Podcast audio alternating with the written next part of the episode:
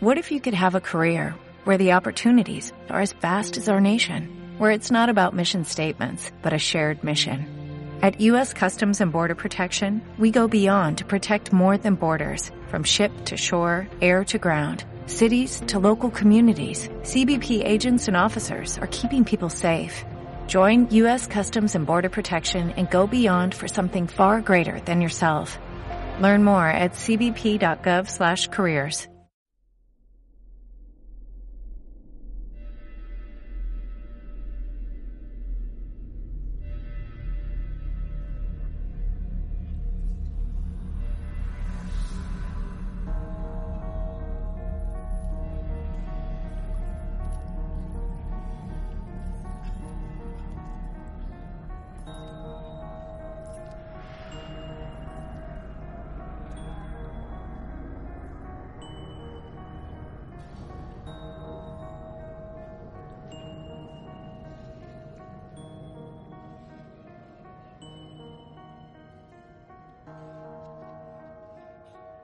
Es cierto, siempre he sido nervioso, muy nervioso, terriblemente nervioso. Pero ¿por qué afirman ustedes que estoy loco? La enfermedad había agudizado mis sentidos y mi oído era el más agudo de todos. Oía todo lo que puede oírse en la tierra y en el cielo. Muchas cosas oí en el infierno.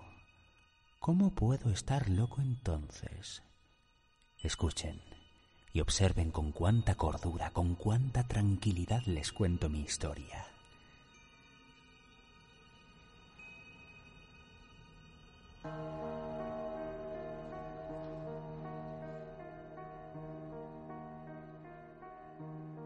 Me es imposible decir cómo aquella idea me entró en la cabeza por primera vez, pero una vez concebida, me acosó noche y día.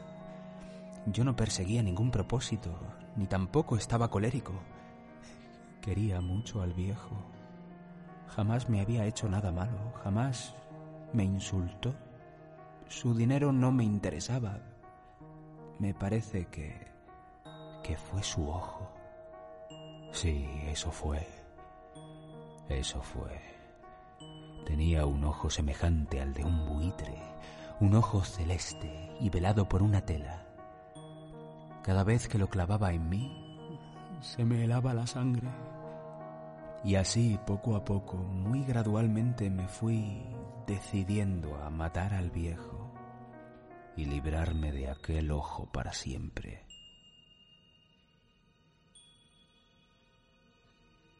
Ustedes me toman por loco, pero los locos no saben nada. En cambio, si hubieran podido verme, si hubieran podido ver con qué habilidad procedí, con qué cuidado, con qué previsión, con qué disimulo me puse a la obra. Jamás fui más amable con el viejo que la semana antes de matarlo. Todas las noches hacia las doce hacía yo girar el picaporte de su puerta y la abría. Oh, tan suavemente. Y entonces, cuando la abertura era lo bastante grande para pasar la cabeza, levantaba una linterna sorda, cerrada, completamente cerrada, de manera que no se viera ninguna luz, y tras ella pasaba la cabeza. Ustedes se hubieran reído al ver cuán astutamente pasaba la cabeza. La movía lentamente, muy, muy lentamente, a fin de no perturbar el sueño del viejo. Me llevaba una hora entera introducir completamente la cabeza por la apertura de la puerta, hasta verlo tendido en su cama. ¿Eh? ¿Es que un loco hubiera sido tan prudente como yo? Y entonces, cuando tenía la cabeza completamente dentro del cuarto, abría la linterna cautelosamente. Oh, tan cautelosamente, sí, cautelosamente iba abriendo la linterna, pues crujían las bisagras. La iba abriendo lo suficiente para que un solo rayo de luz cayera sobre el ojo de buitre. Y esto lo hice durante seis largas noches, cada noche a las doce. pero siempre encontré el ojo cerrado, y por eso me era imposible cumplir mi obra, porque no era el viejo quien me irritaba, sino el mal de ojo. Y por la mañana, apenas iniciado el día, entraba sin miedo en su habitación y le hablaba resueltamente, llamándole por su nombre con voz cordial y preguntándole cómo había pasado la noche. Ya ven ustedes que tendría que haber sido un viejo muy astuto para sospechar que todas las noches, justamente a las doce, iba yo a mirarle mientras dormía. Al llegar la octava noche, procedí con mayor cautela que de costumbre al abrir la puerta. El minutero de un reloj se mueve con más rapidez de lo que se movía mi mano. Jamás antes de aquella noche había sentido el alcance de mis facultades, de mi sagacidad. Apenas lograba contener mi impresión de triunfo. Pensar que estaba ahí, abriendo poco a poco la puerta y que él ni siquiera soñaba con mis secretas intenciones o pensamientos. Me reí entre dientes ante esta idea y quizá me oyó porque le sentí moverse repentinamente en la cama, como si se sobresaltara. Ustedes pensarán que me eché hacia atrás, pero no. Su cuarto estaba tan negro como la pez, ya que el viejo cerraba completamente las persianas por miedo a los ladrones. Yo sabía que le era imposible distinguir la abertura de la puerta y seguí empujando suavemente, suavemente. Había ya pasado la cabeza y me disponía a abrir la linterna, cuando mi pulgar resbaló en el cierre metálico y el viejo se enderezó en el lecho gritando ¿Quién está ahí? Permanecí inmóvil, sin decir palabra.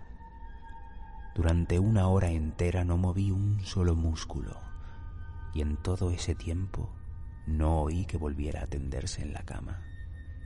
Seguía sentado, escuchando, tal como yo lo había hecho noche tras noche, mientras escuchaba en la pared los taladros cuyo sonido anuncia la muerte.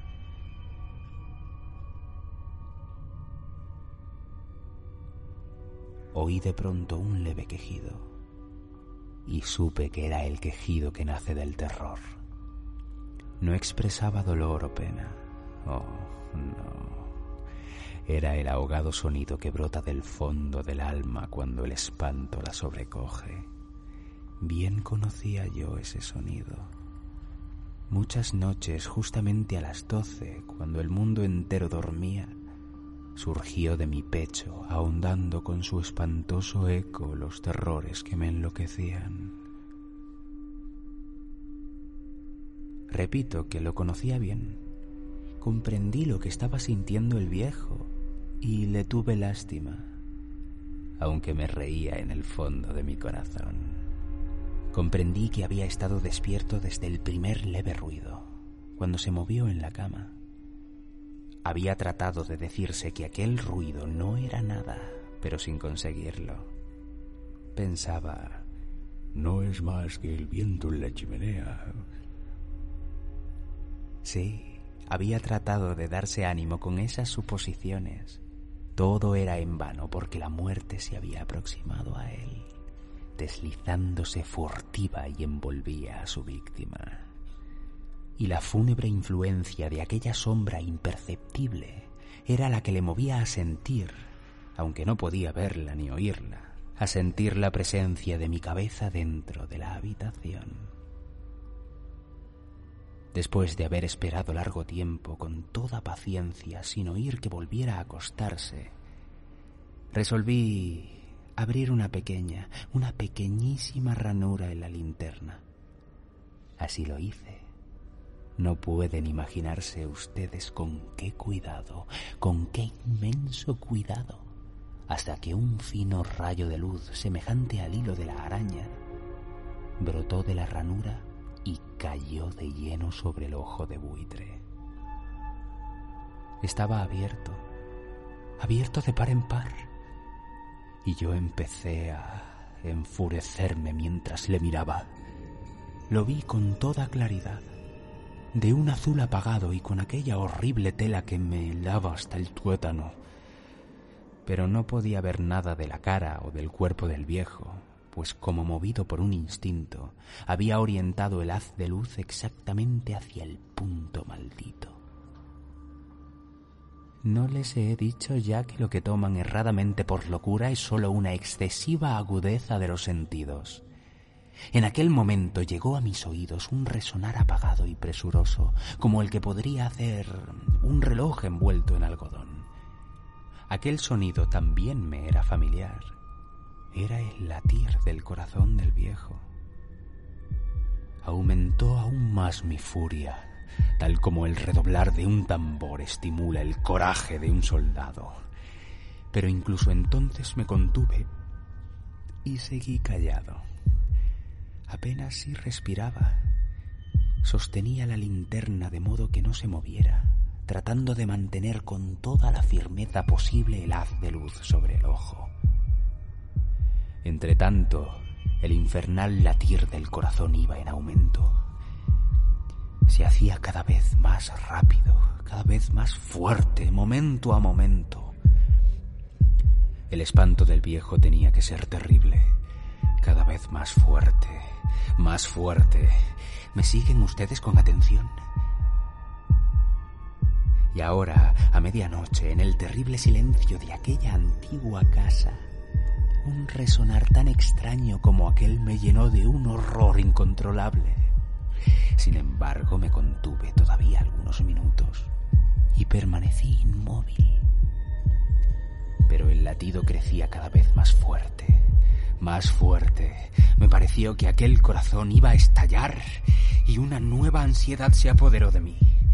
Algún vecino podría escuchar aquel sonido. La hora del viejo había llegado. Lanzando un alarido, abrí del todo la linterna y me precipité en la habitación. El viejo clamó una vez, nada más que una vez. Me bastó un segundo para arrojarle al suelo y echarle encima el pesado colchón.